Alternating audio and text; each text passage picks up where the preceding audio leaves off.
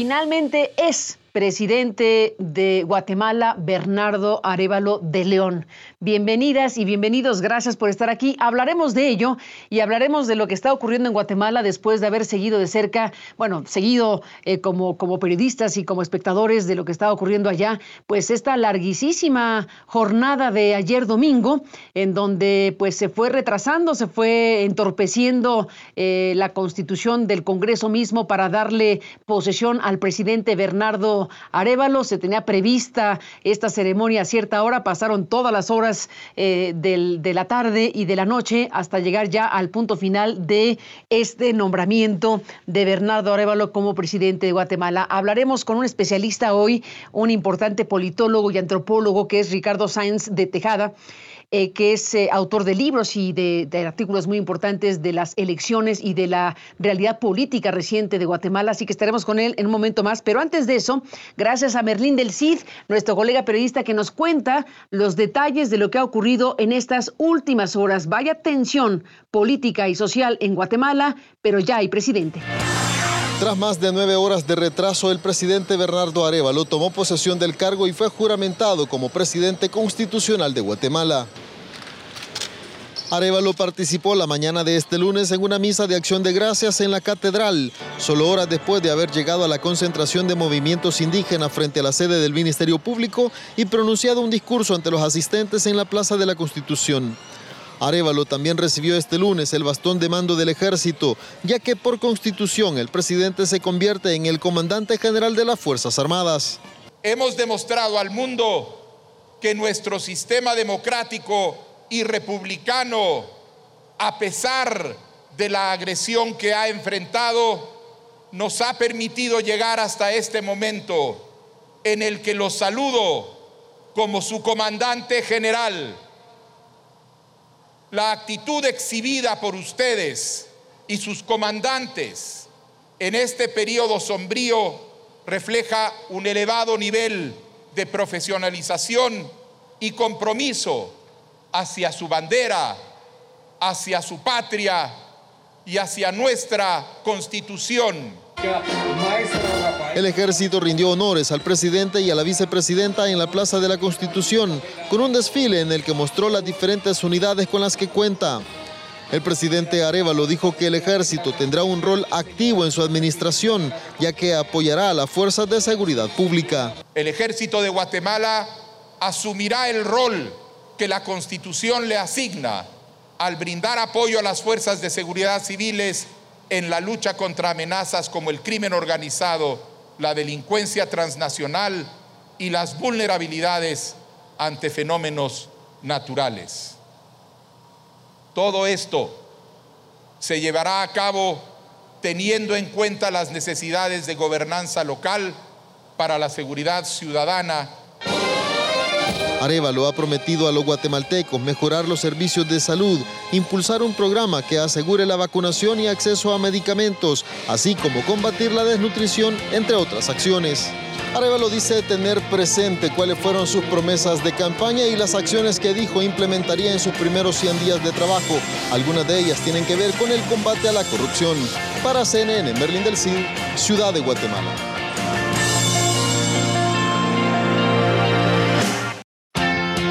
Bueno, ya presenté a Ricardo Sáenz de Tejada, politólogo, antropólogo, un especialista muy importante que ha seguido, por supuesto, de cerca pues la realidad eh, política y social de Guatemala, eh, los, eh, ángulos más importantes de, de, este proceso electoral que bueno tuvo lugar en Guatemala, que ha vivido este país momentos en los últimos años muy importantes. En algún punto de estos últimos años se llegó a hablar de la primavera guatemalteca, luego vino otro periodo, luego viene este que empieza. Y bueno, ¿cómo explicar lo que pasa con Guatemala? ¿Cuál es el estado de cosas? En esta historia reciente que ha tenido en las últimas horas un capítulo importantísimo que es la llegada de Bernardo Arevalo como presidente. ¿Cómo explicar lo que ha sucedido en tu país?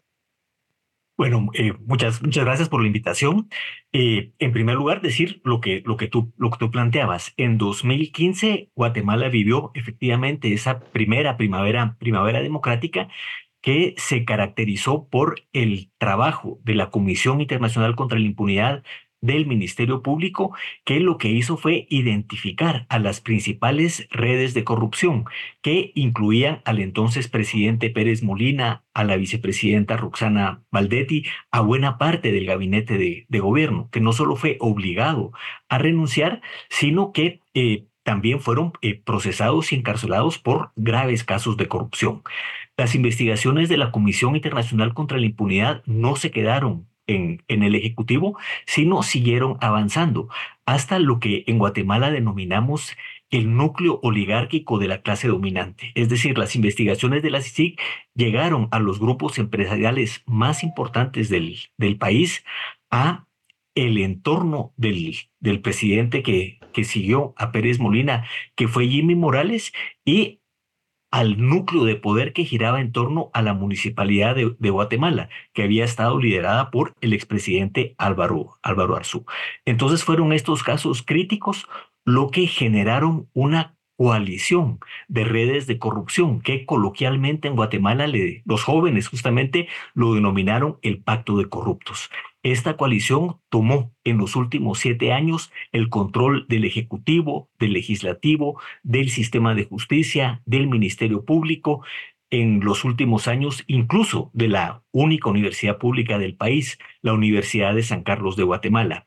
Y desde 2017 lanzaron lo que nosotros hemos denominado una ofensiva autoritaria, una ofensiva que se caracterizó por la persecución y criminalización primero de operadores de justicia, después de periodistas, después de líderes y lideresas de la sociedad civil, la represión en el campo contra los defensores del territorio, contra las autoridades de los pueblos indígenas, se intensificó porque no es, no es una, cosa, una cosa nueva y lo que pretendían estas, estas redes de corrupción era en estas elecciones de 2023 consolidar su control sobre, sobre el Estado. Para eso pusieron en juego una estrategia electoral que incluyó la pulverización del sistema de partidos políticos. Llegamos a tener 27 candidatos y candidatas presidenciales, el uso de recursos públicos para favorecer a los candidatos y la candidata favorita de de, esta, de esta coalición y la descalificación de aquellos adversarios que podían ser un desafío al statu quo. Primero descalificaron a la, a la lideresa indígena Telma Cabrera del Movimiento de Liberación de los Pueblos, posteriormente a Roberto Arzú, que pese a, pertenecer, digamos, a este núcleo oligárquico, empezó a, elaborar un discurso en contra del, del statu quo y finalmente descalificaron a Carlos, a Carlos Pineda, que también tenía un discurso crítico al estado de, cosas. Y ahí es muy interesante porque la, la población, la ciudadanía guatemalteca entendió muy bien la forma en que estaba operando este pacto de corruptos. Cuando las preferencias se expresaban en un candidato o una candidata, lo que hacían era descalificarlo porque lo que pretendía esta, esta coalición era llevar al, al, gobierno a Manuel Conde, el candidato del partido oficial. Así llegamos a la primera vuelta electoral, el 25 de junio de este, de este año. Y ahí, pues se dio lo inédito. ¿verdad? El pueblo de Guatemala derrotó la estrategia electoral del pacto de corruptos. ¿Cómo? Primero con el voto de protesta. El, uno de cada cuatro guatemaltecos que, que asistió a votar votó de manera nula o en blanco, es decir, rechazando al sistema político y el 11% de los, de los votantes, 650 mil votos, optaron por Bernardo Areva, el candidato del movimiento Semilla, un partido relativamente nuevo cuyo discurso estaba centrado en la lucha contra la, contra la corrupción. Eso fue el 25 de junio de, de este año y el, el 26 de, de junio empezó, digamos, esta, esta, esta carrera de obstáculos, como la denominó el presidente Arevalo. Primero, un vuelco ciudadano. Se, se, vio la ciudadanía, el grueso de la ciudadanía vio en Bernardo Arevalo y en el partido Movimiento Sevilla la posibilidad de terminar con esta captura del Estado, la posibilidad de terminar con estas redes de corrupción y el apoyo fue masivo. Por supuesto, la respuesta de, de la coalición mafiosa no se dejó esperar. Primero una campaña sucia en contra del movimiento eh, Semilla y su candidato Bernardo Arevalo, que no tuvo mayores consecuencias, y después una estrategia de criminalización. Lo que pretendieron en, en una primera etapa fue cancelar al, al partido Semilla y declarar nulos todos sus actos previos, incluyendo su participación electoral. Ellos lo que, lo que querían es decir, eh, el movimiento Semilla es un partido que no existe, por lo tanto no participó en las elecciones y quien pasa a, la segunda vuelta es el candidato oficial, Manuel Conde. Ahí la Corte de Constitucionalidad eh, amparó a, a, Semilla y evitó eso. Entonces, como no pudieron en aquel momento eh, terminar con el partido antes de la segunda vuelta electoral, encaminaron las baterías hacia el Tribunal Supremo Electoral. Eh, intentaron descalificar el proceso electoral, crearon rumores de que había existido un fraude electoral, volvieron a revisar todas las actas electorales, volvieron, digamos, a confrontar los resultados electorales, no pudieron modificar, modificar eso y el 20 de, de agosto el presidente Arevalo gana de manera contundente la segunda vuelta electoral.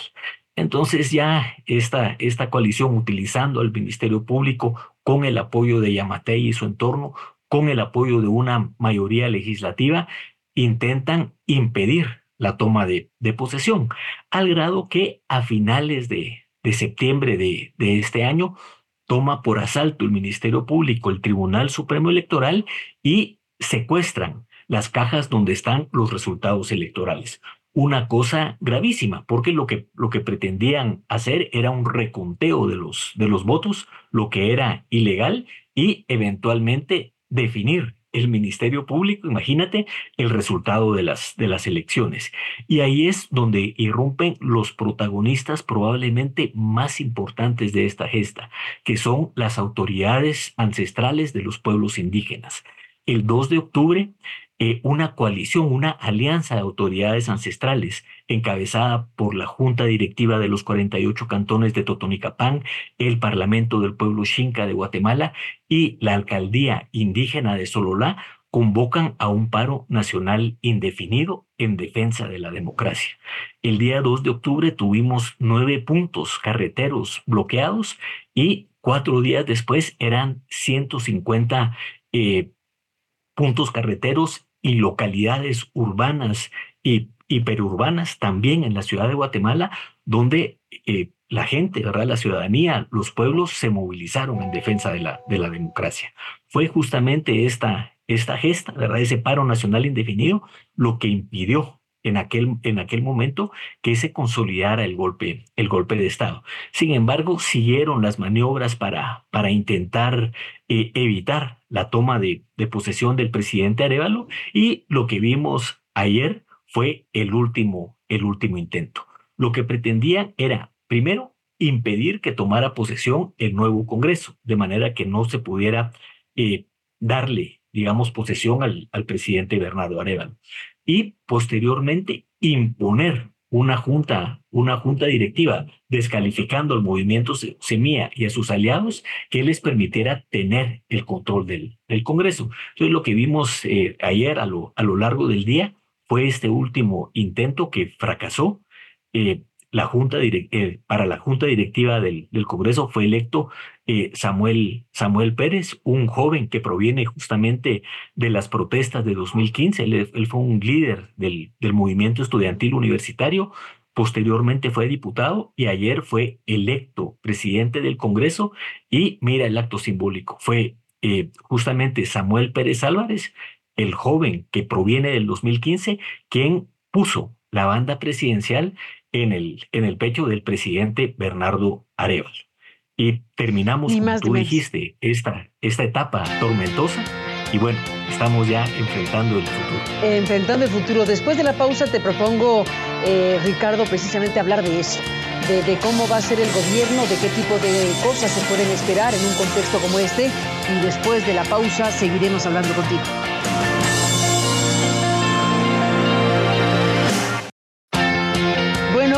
Instalado en el cargo de presidente de Guatemala, Bernardo Arevalo de León ahora tendrá una gran cantidad de desafíos ¿Por cuál empieza, Ricardo, para enumerar lo que consideras más importante de lo que va a ser gobernar Guatemala en un contexto como este? Mira, yo, te diría que, que habría dos, dos grandes eh, líneas, ¿verdad? O, o, o, problemáticas para abordar.